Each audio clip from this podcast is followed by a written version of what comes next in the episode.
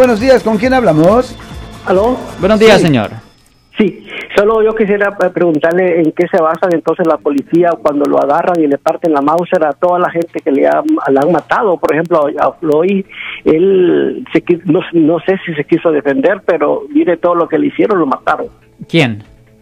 A, a Floyd, aquel negrito que mataron y que hicieron tantas protestas, él, él no, no se estaba, él no se estaba resistiendo al, al arresto ni estaba hablando. En cambio, el policía se le porque con la mire, mire, rodilla, mire. con la rodilla en la nuca, cómo iba a hablar. No ¿Y por qué todo, mire, como todas las profesiones, siempre existe gente mala, existe gente buena. No todos los policías son, ah, son, ah, Lo siento por la interrupción, su video va a continuar monetariamente.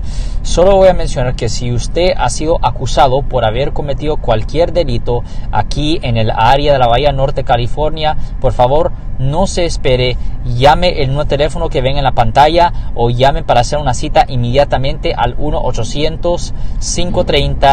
1-800-530-1800. Recuerden, yo soy el abogado Alexander Cross, abogado criminalista aquí en el área de la Bahía Norte, California. son diablos, pero también no todos son ángeles, ¿ok? So no estamos diciendo que el policía, ¿cómo se llama? Chauvin, o lo- ni me olvido, me olvido el primer nombre de él. Chauvin.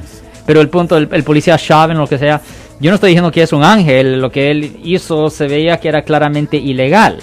Eso no lo voy a, no, no vamos a basar las acciones del policía basado en lo que hizo el George Floyd. Eso es una cosa completamente separada. Es un policía que simplemente cometió un delito. Es una persona que cometió un delito y tratando de usar el uniforme como algo para poder cubrir el delito que estaba cometiendo. Si les gustó este video, suscríbanse a este canal, aprieten el botón para suscribirse y si quieren notificación de otros videos en el futuro, toquen la campana para obtener notificaciones.